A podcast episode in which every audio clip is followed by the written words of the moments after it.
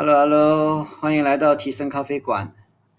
小时候啊，有一次的时候，我看见一个大哥哥在玩轮鞋哈，那么我们几个小毛头看得心里面痒痒的，哇，我就跟大哥哥就要求借来玩。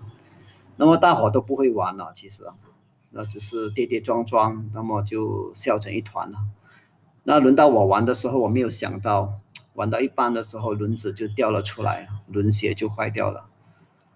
那我们小孩子们都非常害怕哦，因为那个时候乡下的孩子嘛都很穷，赔不起，所以就都这样的跑掉了。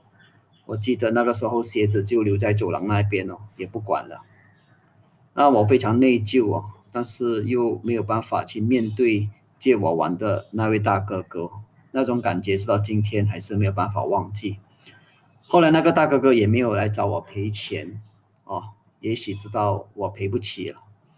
也许他也没有放在心上，那么生活并没有，并不是每一次啊都那么幸运啊，犯错不需要你来赔这个赔罪金哈。